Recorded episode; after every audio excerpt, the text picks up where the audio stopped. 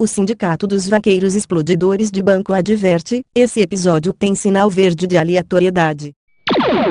Puxa o English is from Jamaica. Chamegão. Que isso?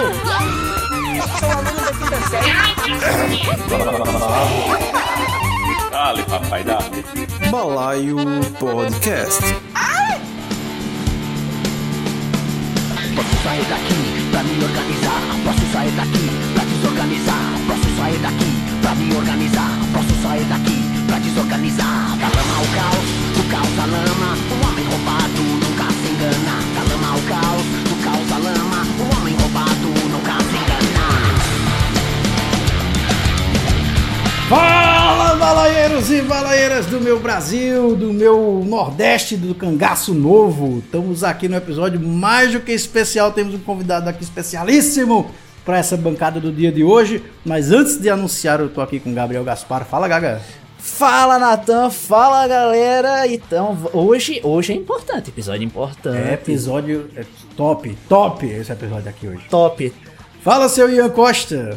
Fala, Natanzinho, fala pessoal. E, meu amigo, você foi assistir Oppenheimer buscando explosão ou foi procurar errado, Atari? Vamos ter aqui um episódio especial sobre o Cangaço Novo, a série que estreia hoje na Amazon Prime Video, que foi gravada aqui na Paraíba, no sertão da Paraíba, no sertão do Rio Grande do Norte, que teve Campina Grande como uma base de produção aqui, uma das bases de produção. E a gente vai chamar aqui para essa bancada um figurão, uma pessoa importantíssima dessa produção que está aqui com a gente. Contato aqui direto do Balaio Podcast que chegou para explicar tudo e mais um pouco sem spoiler do que vai ser a série Cangaço Novo na Amazon Prime Video. Enquanto isso, redes sociais, seu Ian Costa, diga aí. Arroba Balaio Podcast nas redes sociais que a gente programa ou outro, uma delas muda de nome. A gente não sabe mais exatamente como citá-las. Desde que Ian inventou este método das redes sociais, ele, come... ele já tá dando todas as, as redes. É, tá? não, foi eu, eu, eu falar aqui, Elon Musk, não, vou mudar de nome essa porra. Ah, não é mais Twitter, é tem, X. Tem uma lá no coisa, é X. E outra coisa, me- a- a- anunciaram isso no Twitter da gente, Ian, que você foi profeta. Eu não sei se você já viu isso aí. Aos 12 minutos do episódio do Apocalipse, você disse que o Elon Musk vai criar uma rede X. Você sabia? Você lembra disso? Você lembra disso? Porra. Bicho, eu, eu sou um, Simpson aqui com um pouco de maquiagem apenas. Maravilha. Então, se você quer apoiar o Balaio Podcast também, vai lá no umapenca.com barra bodega do Balaio, tem nossas camisas. A gente também tem nossas assinaturas do PicPay para quem quiser doar e contribuir com o podcast. Temos o que mais, Gabriel? Diz mês aí, o que é que eu tô esquecendo? Tem o- temos o Pix no balaiopodcast.gmail.com. Já falou das assinaturas porque eu me perdi aí? Acho que não. Já falei das assinaturas do Pix, do, do Uma Penca, fez tudo. Fez Tá tudo. virando uma constante isso. Pois é. Assina também a gente lá nos agregadores podcast, dá as estrelinhas pra gente. Eu já tô numa campanha aqui, porque a gente tá com 4.9 no Spotify. Então, vamos lá chegar no Tá 5. a gente quase, tem que tá chegar no quase. 5. Quem é que tá botando 4.9 pra não fechar Pois o é. 5? Pois é, teve alguém aí de sacanagem que botou um 4.8 e baixou a média ali. Ami- amigo, você, você que também conhece esse cidadão, passa o endereço dele que a gente tem um recado pra dar lá na casa dele. Vai falar com o pessoal do Cangaço Vamos chamar, Novo. vamos chamar o cagaço novo pra ir lá falar com essa pessoa que deu 4.8 pode, pode Vai. ser. Ô, dona Dinorá, vem aqui, por favor. Pois Fala é. Eu, eu, vou, eu vou anunciar, eu vou anunciar, eu ia deixar pra depois, mas eu vou anunciar. A gente tá com o Fábio Mendonça aqui, é um dos criadores e diretores da série. Cangaço Novo. somente. Vamos embora. Mas não se aguenta não, Natanzinho. Eu não aguento, mas eu vou anunciar de novo, vou falar de novo. Vamos embora, vamos dar Dale. Vamos dar, dá, dá. Joga o dinamite no balaio. Do nunca se engana.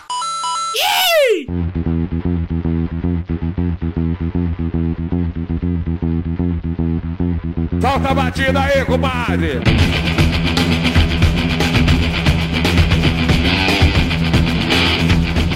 Vamos começando esse balaio podcast então especialíssimo aqui, revelando pra vocês nosso convidado de honra. Quem é que tá aqui com a gente é o Fábio Mendonça, seu Gabriel Gaspar e seu Ian Costa. Fábio, obrigado por estar aqui com a gente nesse episódio especial sobre o Cangaço Novo. Eu que agradeço o convite, estou muito feliz de poder ir no balaio e poder dividir com vocês a experiência do Cangaço Novo. A gente teve junto agora na coletiva de imprensa do Imagine Land, né, João Pessoa.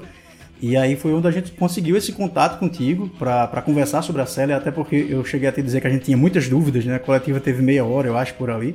E aí a gente queria entender um pouco mais dessa série que a, até comentei com vocês da equipe, né? Na situação a gente tava lá com é, você, com o Alan Muritiba, também é diretor da série, com algumas pessoas do elenco. E eu expliquei que a gente tava indo muito ali, o balaio foi muito pro Imagine Land por causa do cangaço novo. Porque tem tudo a ver com a gente, tem tudo a ver com o Nordeste, tem tudo a ver com cultura pop. É uma série pop, né? Se a gente pode dizer isso. Fala um pouquinho do que é, sobre o que é o Cangaço Novo. Olha, o Cangaço Novo de fato é uma série pop por essência, porque a gente explora o, o cotidiano é, de, um, de, um, de um universo atual e sem romantização. Então a história se passa no sertão do Cariri e é uma história de família. Se passa no ambiente do Cangaço Novo. Então é uma história universal porque trata de relações afetivas entre, entre irmãos, toda temperada uma, uma luta de poder envolve assaltos a banco e operações criminosas. Tem que a ver com essa coisa do novo cangaço, né? Também vocês falaram um pouco sobre esse conceito. É, Gabriel, não sei, a gente brinca com o Gabriel, Gabriel é o nosso mascote, né? Ele assim, Sim. pouco viu dos anos 2000. Capaz de não ter nem pegado essa onda do novo cangaço. Só, só porque é. sou uma criança dos anos 90, nascida em 99, aí isso é o motivo de piada. Não, não, não, não considera-se 90 quando é 99. Natan, Natan fica com vergonha de dizer que Gabriel é filho dele, mas. mas aí fala pra essa, essa galera aí também, o que é o novo cangaço, que ficou, deu origem à série, né? Olha, o novo cangaço é uma atividade criminosa que há uns 20 anos atrás estava totalmente pauta, assim, que era uma atividade de tomar cidades, pequenas cidades aqui no sertão, no Nordeste, para roubar bancos. Esses roubos a bancos serviam para várias finalidades. Eles serviam majoritariamente para arrumar dinheiro para grandes operações do crime. Então, tirar gente da cadeia, é, compra de armamentos, enfim, é, todo tipo de atividade que precisa de dinheiro. E eram uns grupos bem organizados, assim, muito violentos, cara. E entravam nas cidades, já bombardeava e metralhava a delegacia, cortava as linhas de comunicação, pegava no banco, aterrorizando, roubava o dinheiro do banco e, via de regra, vendia um reféns capô do carro, fazia a fuga e esses reféns serviam de escudo. Eles não tomarem tiro. Isso aconteceu bastante. Hoje em dia, para desassociar essa atividade com o cangaço, o cangaço tradicional, e no imaginário popular tem uma certa, uma certa romantização dele, é, hoje em dia esse, essa atividade mudou de nome. A polícia, que tinha chamado de novo cangaço, mudou de nome essa atividade. Não que ela tenha terminado.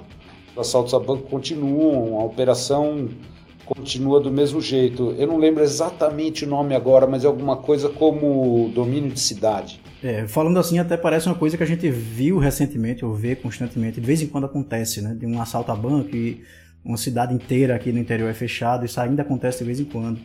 Mas quem foi que teve essa ideia assim de falar sobre isso? Veio de vocês? Veio de alguém do Nordeste? Veio da própria Amazon, da própria O2? Como é que foi isso?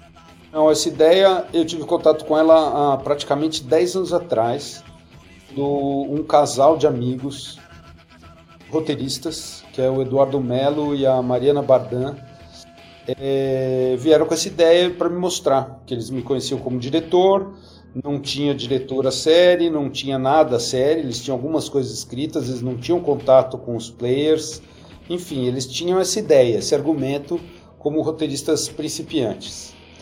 Eu logo que vi, abracei a ideia e aí levei para o 2 e daí começou todo o trabalho junto com players, etc, até ser aprovado e a gente fazer.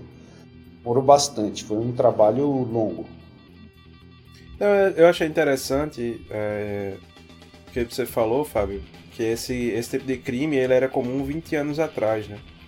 É, e ele, na verdade, eu acho que ele teve uma reconfiguração, um, um formato de reconfiguração. Ele ainda existe, lógico, mas hoje é muito mais comum, pelo menos a gente aqui que mora né, na Paraíba, é, de que isso aconteça, continue acontecendo em cidades pequenas, que é mais fácil, embora também aconteça, vez por outra, em cidades um pouco maiores, inclusive a, 30, a 300 metros da Polícia Federal, como aconteceu aqui, dentro de um shopping.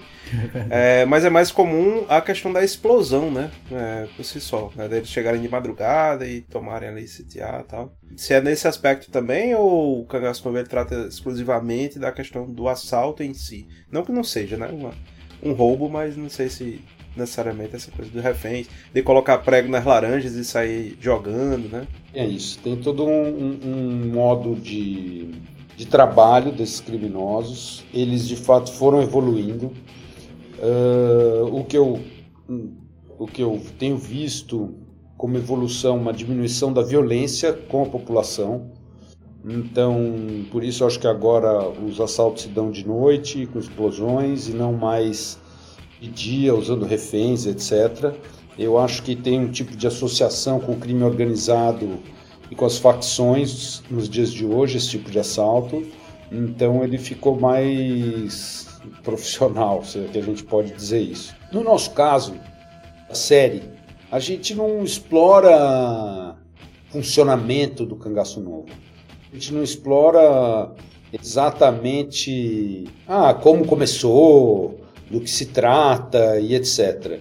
A gente tem o Cangaço Novo na série, a gente não é uma série sobre o Cangaço Novo. É uma história que acontece ali com ela, né? É uma história que acontece com ela, exatamente. É uma história, sei lá, do mesmo jeito que a gente fala assim, ah, não é uma história sobre o Cariri, mas está no Cariri. Então, é, é, ela, ela serve como ferramenta narrativa. O Cangaço Novo serve como ferramenta narrativa mais do que como é, tema, mais do que como uma série que fala da formação do PCC, por exemplo. Não, até, até porque é explicativo, né? O cara vê o título da, da série, vê o que é está acontecendo nela e não, não, precisa ter aquela didática, né? Acho que não é, não é bem esse o caminho, né? Não, poderia ser, poderia ser um roteiro, poderia ser uma história especificamente contando como começou o Cangaço Novo, que como que está hoje em dia, quem são os líderes, etc. Mas não foi essa a ideia. A gente quis usar é, o ambiente, quis usar mais como força dramática do que efetivamente como objeto de estudo, sabe? Isso você consegue ver logo no trailer, entendeu? Uhum. Logo nos Sim. teasers que a gente tem, você, você vê isso. Você vê drama humano, você vê pessoas ali Uhum. Em, em, situações de relação mesmo, né? Eu ia te perguntar justamente dessas pessoas, porque, querendo ou não, a gente está falando até agora de uma espécie de banditismo, né, de, de, crimes, Isso. e vocês tiraram de dentro da, desse, desse, ambiente de crime um herói. Vai ter um herói, né? Ou irmãos heróis ali da, da série. É, trabalha um pouco com a questão do anti-herói, na verdade. Talvez até você pudesse relacionar com o trabalho anterior, seu que for doutrinador também, que você estava na coordenação, não é isso? Então, existe essa coisa do anti-herói, daquela figura que está envolvida com uma coisa que é criminosa, mas ao mesmo tempo tem um viés é, que tem um propósito nobre, não sei. Como é que funciona isso, a construção do anti-herói para o cangaço novo? Como foi também com o doutrinador? E... Eu acho que essa coisa do, do herói e o vilão uma coisa um pouco maniqueísta, assim, no sentido de que ou é preto ou é branco, né? E a gente perde muito em profundidade quando a gente trata os nossos personagens dessa maneira. Então, eu não chamaria o Baldo de um anti-herói, porque eu acho que essa definição não é melhor no caso dele. Eu chamaria de uma pessoa complexa, assim. Ele tem os seus motivos, ele é bem maluco e não tem ninguém naquela série que é só bom ou só ruim que tem são pessoas muito complexas, tem pessoas muito uh, no, no, limite assim, na, sabe, muito espremidas assim, numa situação em que ela tem, tem que ter reações, sofrendo ações que precisa de reações extremas. Então eu acho que se fala muito disso, de uma situação extrema assim, uma tensão muito grande para todos os personagens. E aí, nesse caso, o que acontece é que as decisões nem sempre seguem a lógica né, da moral e do, enfim, das boas, dos bons modos ou, da, ou mesmo da lei nesse caso. Eu acho que é mais por aí, assim, do que o sentido de explorar um, um, bandido que tenha justificativas para cometer o que ele comete. Eu acho que ele comete aquilo, ele vai fazer o que ele faz uh, porque ele acaba gostando mesmo, sabe? Porque ele é um cara que se descobre.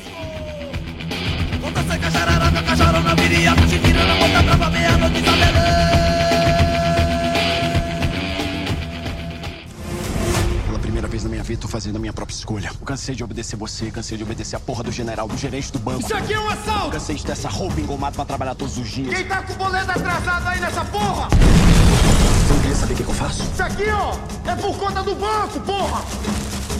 Eu sou cangaceiro, assaltante de banco.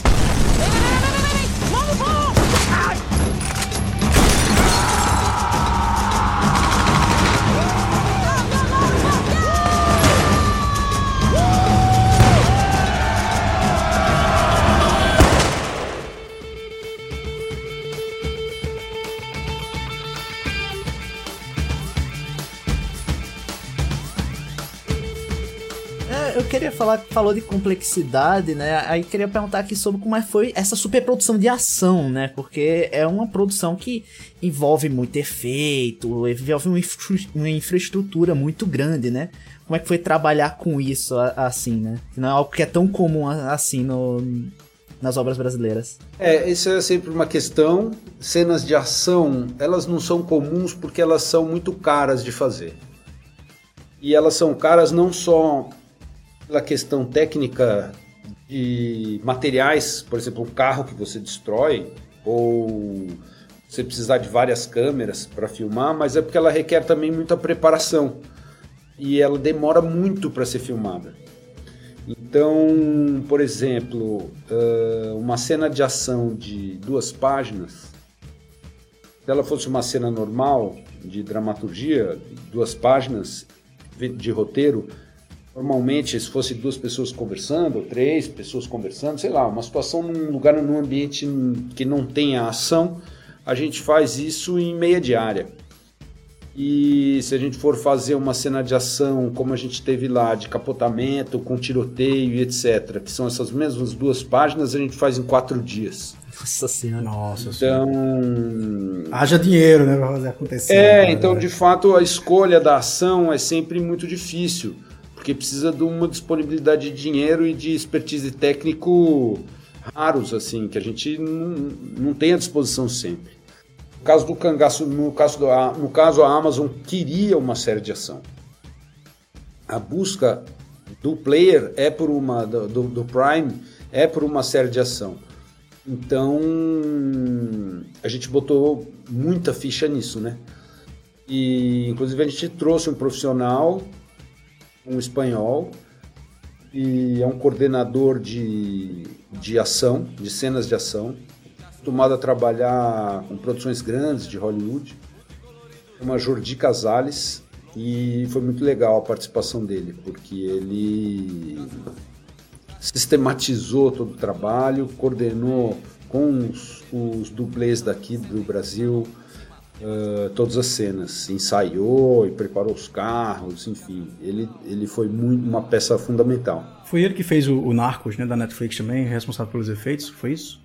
É, vale a pena depois dar uma olhada no IMDB dele, é bem impressionante, cara. Tem de Acho Narcos, tem muita, muita coisa. tem, por exemplo, 007, mais de um. Nossa. Foi, tô dizendo, foi, uma, foi uma coisa gigantesca. Inclusive, eu soube que vocês construíram coisas pra queimar, né, Pra explodir. Como é que foi essa, essa parada? Porque assim, é um, é um nível de produção que eu até tava falando com o Alan Souza, né, que é ator, o protagonista da série, e ele dizendo que não estava acostumado nem lá em Rio São Paulo a ter esse nível de produção. É, você pode dizer assim, eu sei, vou fazer uma pergunta bem ousada agora, mas enfim, tem como dizer assim, quanto custou a série pra gente entender da dimensão dela ou não pode falar? Olha, sim, vou ser bem sincero, eu acho que eu não poderia falar, mas se eu quisesse falar, eu não lembro, eu não sei, eu não guardo essas coisas. Prefiro não saber. É melhor não saber. é melhor não saber. pra poder explodir em paz. O que tiver que explodir, explode É, sem, sou- sem não, culpa. não sou eu que cuido da grana, entendeu? Tem um produtor que cuida da grana. Eu cuido da imagem, eu cuido da transposição do, do que está escrito para a imagem, da concepção estética, da preparação do elenco, de, de toda essa parte. Então, eu prefiro não me envolver assim. Mas eu acho que foi uma das séries mais caras de 2022 aqui, né? Que estavam rodando no Brasil. Eu acho que acredito que deva estar ali no top.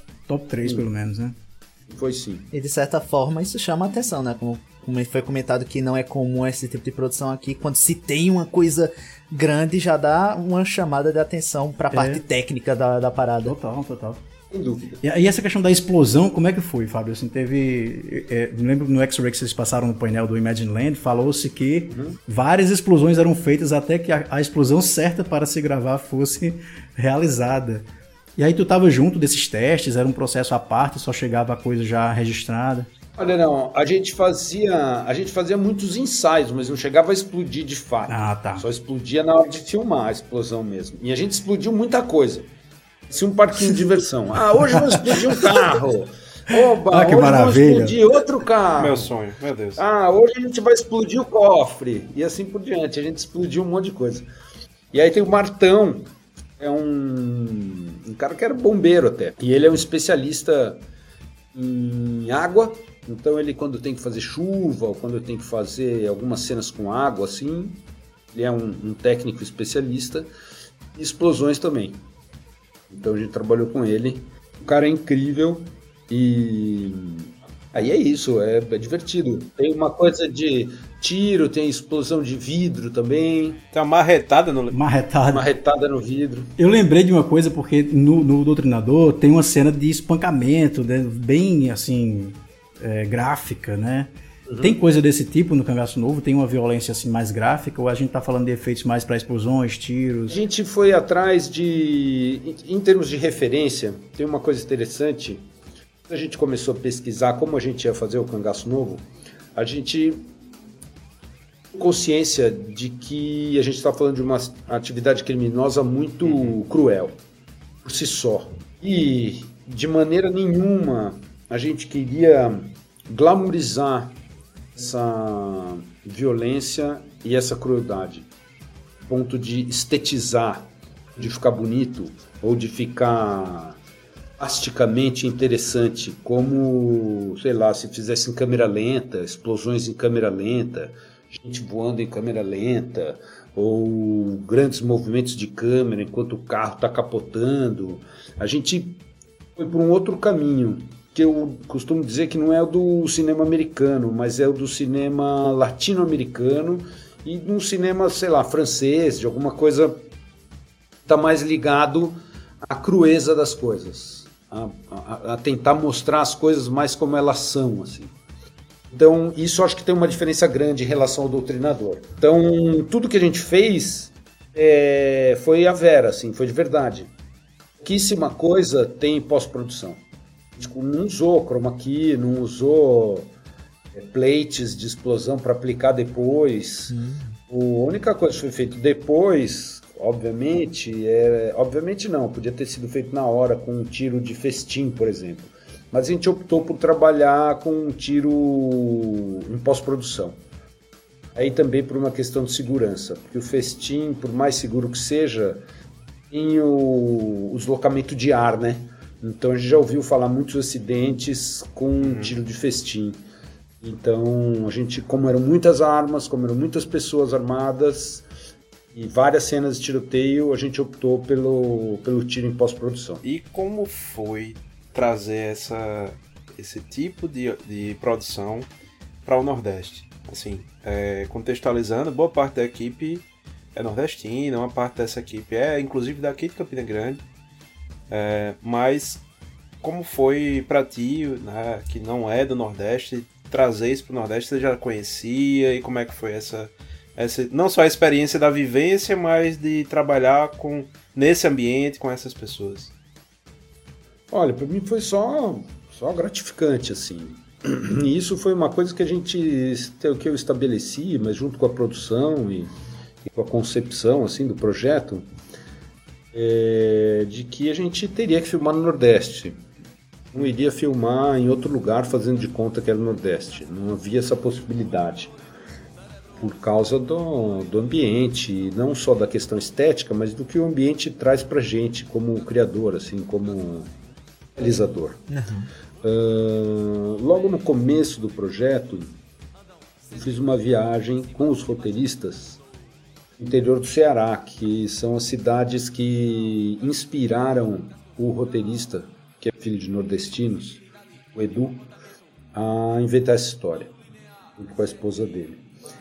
E o meu primeiro contato com esse sertão se deu lá no Ceará. Fiquei absolutamente encantado, assim, eu fiquei absolutamente fascinado com as pessoas, especialmente. E aí, além do lugar, a gente falou, não, e a gente só vai fazer com as pessoas de, do, do Nordeste, não vai dar para fazer com atores daqui do Sudeste fazendo de conta que são nordestinos, porque a gente vai perder muito. Você chegaram a cogitar a Suzana Vieira, não? Não. Nem perto. Fazia uma dinorá maravilhosa, né? Mas enfim. Nem perto. Mas outra coisa é também essa vontade de. Quando a gente fala assim, ah, que tinha muita gente do Nordeste e tal, na equipe e tudo, essa série, por não, não ser filmada numa região onde já tem muitos técnicos, tinha gente do Brasil inteiro, na verdade. Mesmo. Todo, tudo quanto é estado tinha gente lá. E, a- e aí a troca foi, foi incrível, cara. Porque a gente aprendeu muito, ensinou muito. E acho que foram feitas grandes amizades, assim.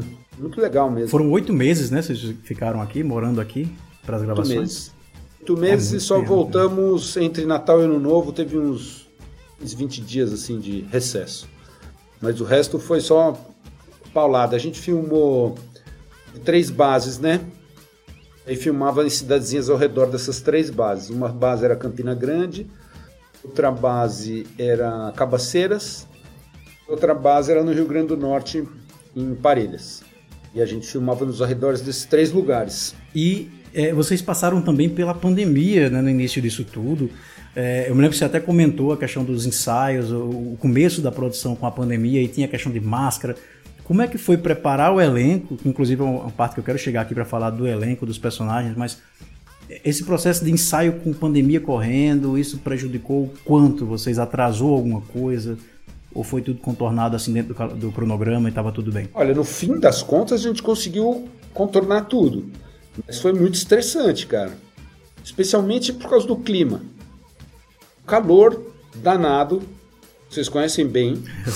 Usando aquelas malditas máscaras, 12 horas por dia enquanto estava filmando, sabe? Isso era muito difícil. Mas na preparação de elenco tinha uma coisa, os protocolos que de segurança eram gerados sem um conhecimento profundo do que a gente estava fazendo. Então, por exemplo, no começo dos ensaios, tinha uma pessoa que cuidava do grupo de segurança da pandemia, que ficava dentro da sala de ensaio pedindo para os atores colocarem máscara. É difícil, né? Bem difícil. É impossível, é impossível, não é que é difícil, é impossível. Você tapa, sei lá, três, é, dois terços do, do rosto da pessoa e, e, e- como que você contracena com uma pessoa de máscara? Como que você identifica o que ela tem de expressão dos olhos para baixo, né? É, fica muito complexo. E então até o dia que a gente teve uma conversa muito séria e que a gente teve um, um, um- um arranca-rabo lá bom, no sentido de que não chegar a alguma solução, e aí foi liberada a máscara nos ensaios, quando a gente estava fazendo os ensaios, diferente de quando estava fazendo só os exercícios. É, isso tudo era muito novo, né? Não tinha rolado pandemia, e a gente estava trabalhando no meio da pandemia. Então estava todo mundo tentando, de alguma maneira, é, lidar com isso e, e- Aham. e- e trabalhar com, com esse risco de infecção e tal. A gente fazia teste todo dia. Era uma preocupação muito Eu grande. imagino, deve ter sido também uma, uma, uma nota também para o tanto de teste né, que vocês devem ter feito aí. A Nossa. preparação foi da Fátima Toledo, né? Foi, Fátima Toledo. Eu fiquei com o nariz escangalhado, cara. Um monte de gente. Não aguentava mais enfiar aquele negócio no nariz. todo dia enfiava aquele negócio no nariz. Mas aconteceu de alguém aparecer doente e assim parar a gravação por um Muito. tempo? Muitas pessoas, não poucas. Nossa, muitas, muitas. E aí parava tudo. Eu fiquei parado dentro do quarto lá cinco dias. O Ali ficou, o Alan ficou, a Alice ficou, a, a Tainá ficou. Tem falar do resto da equipe, diretor de fotografia, eh, os técnicos, maquinista, eletricista, todo mundo pegou, cara. E, e aí, aproveitar, você falou no nome deles aí, do Alan, da Alice. Como é que foi esse processo com o elenco? O elenco é todo do Nordeste também, né? A gente teve um contato com eles lá no Imagine Land, alguns. E eles estavam falando um pouco desses personagens, de como tá nesse ambiente também reforçou essa, a força desses personagens. Como é que foi essa seleção por todo o Nordeste, né? Por atores que estavam ali nessa alma nordestina, nessa essência nordestina, sotaque nordestino. Eu lembro que a Alice falou na coletiva que, inclusive, foi muito boa ela não ter que filtrar o sotaque dela, né? E aí, como é que foi essa busca desse elenco? Essa busca também foi uma loucura também por causa da pandemia. É, a gente teve que escolher o elenco sem conhecê-los pessoalmente. Nossa. Eu nunca tinha, nunca tinha feito isso. A gente mandava cenas que eles tinham que fazer um self-tape. E aí eles faziam um vídeo, se gravavam fazendo essa cena e a gente assistia. Aí os que a gente gostava mais, a gente mandava fazer de novo, escolhia outras cenas, e às vezes fazia cena de um com o outro, em alguns casos, só que tudo assim, um com o outro, assim, como a gente está fazendo agora, cada um na sua casa, no seu computador. Então, é, eu acho que a gente trabalhou muito, mas ao mesmo tempo também a gente teve uma parcela de sorte bem grande, assim. Porque podia não ter dado certo, entende? Com a hora que Uhum. conhece pessoalmente as pessoas, não combina direito, ou não se dá bem, ou percebe nuances que no vídeo aqui você não percebeu. E foi um trabalho muito longo. A gente viu, sei lá, a quantidade de atores que a gente viu. A gente viu ator que não acabava mais. A pergunta é: Suzana Vieira fez o teste? Eu acho que as pessoas, por exemplo, do norte e do nordeste, eles não têm conhecimento. Olha aqui, sua palhaça. Ai! Mas temos Marcélia Cartacho, né? Lá no, no elenco também. E Marcela Catacho, que tá lá, incrível, linda. Faz um papel muito legal da Zeza, mulher forte pra caramba, matriarca. Pronto, é- essa era outra questão das mulheres do, do- da série. assim, as mulheres tinham uma força muito grande, a começar pela Dinorá, né? Hum. Tu tem como dar um spoilerzinho assim do que seriam essas mulheres na série, como é que elas estão envolvidas nessa trama. A série estreia hoje, né, dia 18, na, na Amazon Prime Video, mas aí a gente já dá uma adiantada pra galera que escuta o podcast. Ah, Eu acho que tem uma coisa bem particular, que é muito legal, que é uma organização matriarcal de família. Ah, que legal. Então é uma liderança absolutamente feminina. A gente brinca até que o, o Alan, o personagem do Alan, é o macho beta. Maravilhoso. Que já vem, vem um pouquinho também da coisa do cangaço, tinha a Maria Bonita, né, com a força feminina dentro do cangaço tradicional Mas, né, e tal. Assim, era, era um pouquinho à parte, né? Ficava meio descanteado. É, isso é, isso é pura, isso é puro folclore, assim, né? As mulheres no cangaço naquela época não tinham voz nenhuma, assim, não tinham nenhuma função nesse sentido, assim, relacionada ao crime, né? Elas eram acompanhantes dos cangaceiros, né? Acho que é Maria Bonita, que se chama hoje, mais hoje em dia de Maria da Ideia, né? Ela parece com arma na mão e etc, mas pelo que eu sei, não tem relatos dela na ação criminosa, né? Só no cangaço novo a gente vai ver mais nesse protagonismo feminino.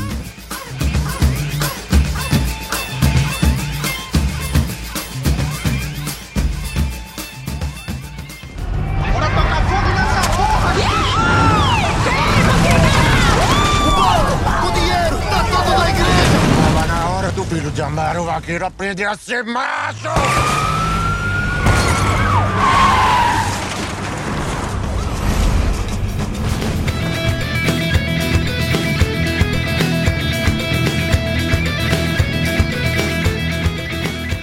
Queria perguntar se houve algum problema pelo reforço do estereótipo do cangaço, né? Tá trabalhando com a equipe nordestina, com a história nordestina e existe muito essa ideia de que o cangaço ainda existe daquela maneira clássica, apesar que já foi comentado que é outro estilo, é outra coisa, a ideia da, da série é outra. Mas houve aquela preocupação de pensar Tipo, estamos reforçando algo, ou a história não.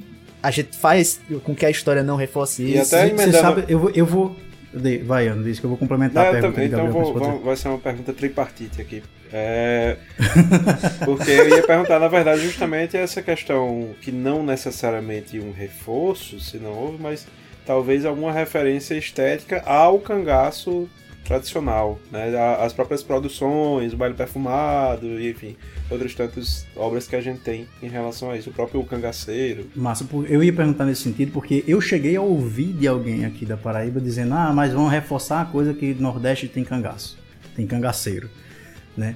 E quando a gente entende o contexto, não tem nada a ver. Mas como é que funcionou isso para vocês enquanto equipe criativa? Esse cuidado, porque eu sei que essa, essa escolha criativa de vocês virem gravar aqui com o pessoal daqui ajuda também a gente, como vocês falaram na coletiva, a transmissão da verdade do que está sendo posto, né? Mas existiu essa preocupação de, de não estereotipar, de não tratar esse cangaço com aquele velho clichê do cangaço que sempre existe sobre o Nordeste. Como é que isso funcionou para vocês na, na etapa criativa desse processo? Então, eu estava falando que a gente fica falando sobre a verdade, mas essa é uma peça absolutamente ficcional, nada ali é verdade. Tudo é inventado e o que ela tem é muita verossimilhança. Então, o que, que isso significa? Eu queria que as pessoas não tivessem imitando um sotaque, as pessoas não estivessem andando de carro numa estrada de terra aqui no Sudeste, e eu estou dizendo que é no, na Paraíba. É... E, de uma certa maneira, também fazendo de uma maneira muito crua, como eu já falei, sem romantizar as coisas. O que a gente tem de registro de filmes onde tem os cangaceiros, onde tem o lampião etc., a maioria deles é, tem uma glamorização das pessoas, dessa ação e tudo. Existe uma preocupação em falar assim, puxa vida, estamos aqui reforçando de novo atividades criminosas no Nordeste. Sim, existe. Existe essa preocupação. Mas, como eu disse, apesar do nome Cangaço Novo, essa série fala de relações humanas. A série fala de afeto, fala de luta pela vida, fala de coisas muito mais importantes que isso. O cangaço é o universo onde a gente resolveu trabalhar, quase como um meio as coisas acontecerem. Ahn, e mente uma pergunta se a gente usava alguma referência de cangaço antigo. Tem um episódio que existe sim uma referência. Eu posso falar agora porque a gente vai vir um spoiler, né? É um episódio lá pra frente, eu não sei quem vai maratonar hoje. Mas mesmo assim, se for maratonar A gente, hoje, com certeza, já, vai postar. vai ter vai eu, eu não posso falar, mas sim, tem um momento que tem uma citação. É muito bonito o jeito que está colocado ali. Muito legal. E, e como é que entrou a, a Amazon nesse processo todo? Vocês tinham falado que a ideia surgiu na O2, não foi isso? Aí a Amazon veio depois, vocês tiveram o projeto, ofereceram para outras é, outros players. Como é que funcionou essa intervenção também? Houve algum pedido, alguma modificação depois que a Amazon entrou? Não, o processo foi muito bom, mas se deu antes da Amazon estar aqui no Brasil. Ah, Ah, que massa. A gente passou por outros players antes. A gente passou por Netflix antes, passou por HBO, logo não quis. Globoplay também não quis porque estavam fazendo outra coisa, que era aquele onde nascem os fortes, eles estavam começando a fazer, então eles achavam que o universo podia ser muito similar. Parecia, né? A Netflix ficou interessada, a gente ainda ficou trabalhando com eles um tempo, até dar chegar num formato que eles gostassem, mas a coisa não se concretizou e aí entrou a Amazon no, no Brasil. E aí a gente fez uma apresentação para a Amazon, eles adoraram. E aí a partir desse momento a gente começou passo a passo a trabalhar com eles. E a coisa não da, não é tão simples assim, especialmente quando eles estavam chegando. A gente teve a primeira etapa que foi desenvolvimento de uma Bíblia. A gente contava toda a história, mas não desenvolvia roteiros. Aí a partir disso, a gente participou de um processo seletivo onde essa Bíblia e a história foi sabatinada por uma americana. Então a gente ficava ficou quatro dias numa sala de reunião essa pessoa fazendo uma avaliação sobre a nossa ideia. E eles estavam fazendo isso com vários projetos para escolher qual que eram os mais fortes, ficavam de pé para ser produzidos. Aí a partir desse momento que a gente foi selecionado ali, a gente começou a trabalhar com para valer no desenvolvimento dos roteiros. Nossa.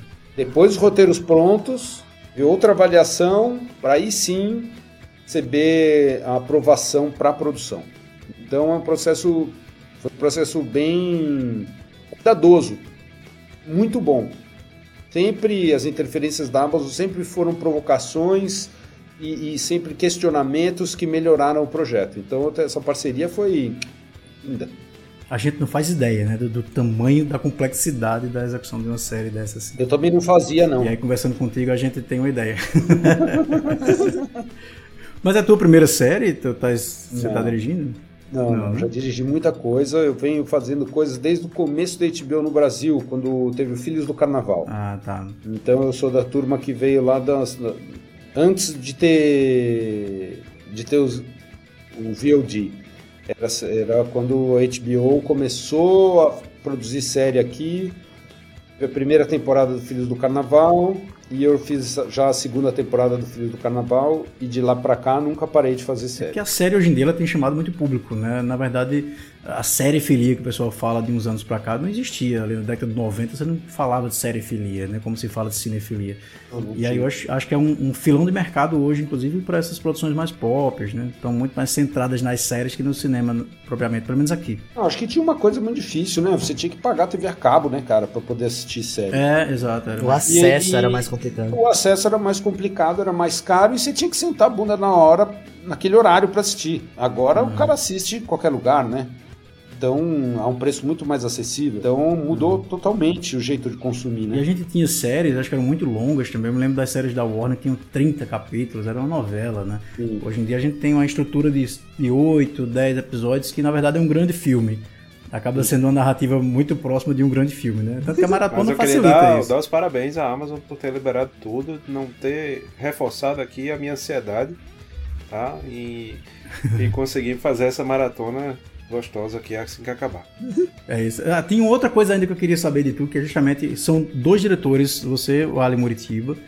Como é que funcionou essa sinergia com o Ali Muritiba também, que é um outro diretor que também tem outra pegada é, por vezes regional, com deserto particular, etc. Como é que foi essa criação com ele? Vocês dividiram por episódio ou fizeram tudo em conjunto? Pensa, como é que foi essa, essa paternidade dupla aí da série? Não, foi muito legal. Foi muito legal. Eu, a gente já estava com os roteiros prontos e eu já estava trabalhando nisso há bastante tempo. Eu precisava de um parceiro para duplar comigo essa série. Uh, a gente pensou, junto com a produção lá 2, no Ali Muritiba pela questão autoral.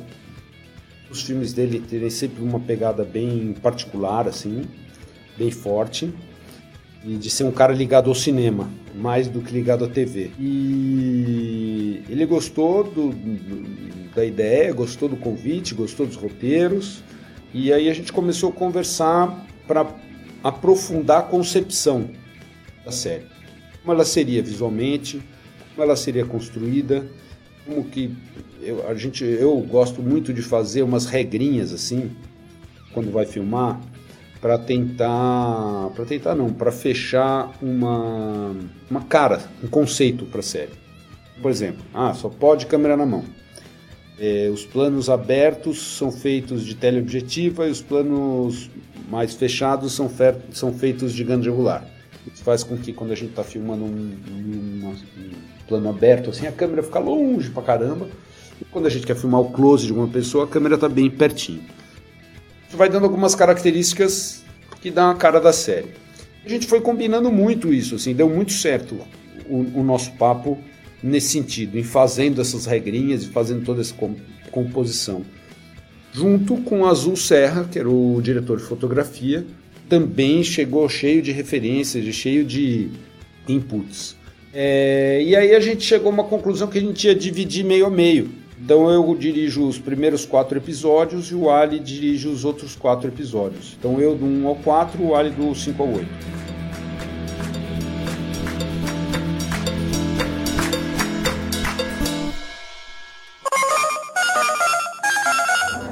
Fala galera do Balaio, eu sou o Ali Muritiba, diretor de Cangaço Novo.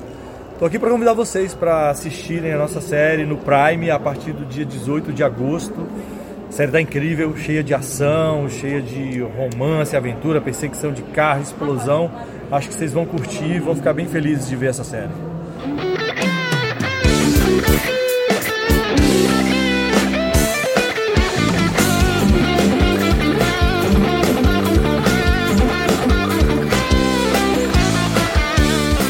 Podia encerrar sem perguntar se vai É ter a segunda temporada.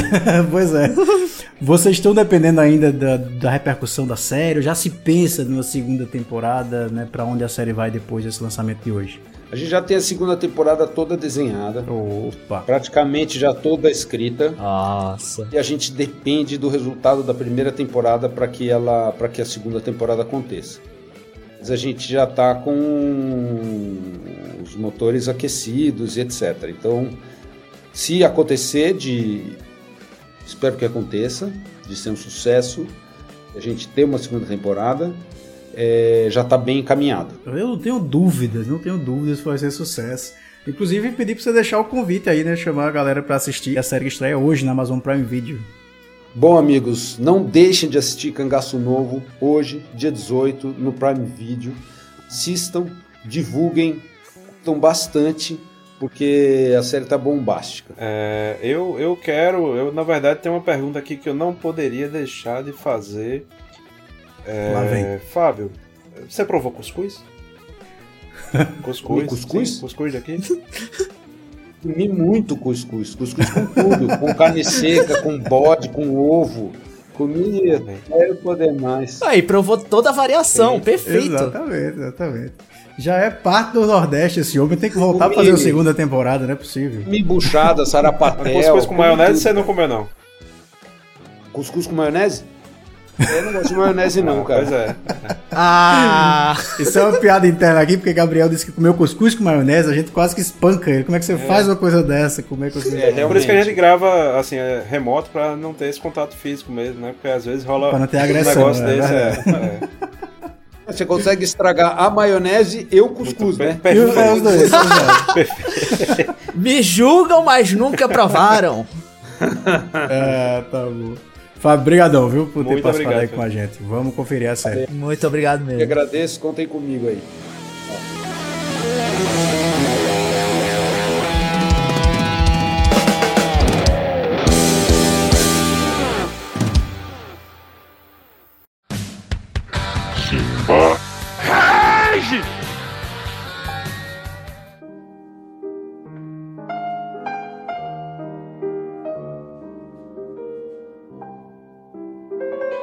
Olá, balaeiros e balaeiras. Aqui fala Simbinha. Olha, essa semana, diferentemente do que nos é de praxe, a gente resolveu revelar antes da publicação do episódio do que o mesmo trataria. E é isso que a gente recebeu inúmeras mensagens de apoio, de carinho, coisas como bando de vendidos, agora é tudo publi. E aí eu fui convocado da minha meditação nas montanhas do Kentucky para dar um recadinho aqui para vocês. Vocês acham mesmo que se esse programa fosse no Publi, se a Amazon tivesse patrocinado esse episódio, a gente teria falado em Netflix, em Globoplay? A gente teria pronunciado HBO? Eu acho que não, na é verdade.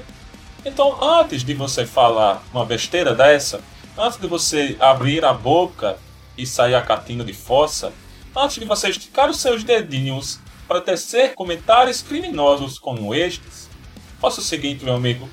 Toma uma dose de cana com aquele pego com farinha, ou como aquele pedaço do cuscuz que sobrou de ontem, desde que não seja paulista, e bota a mão na consciência, tá bom?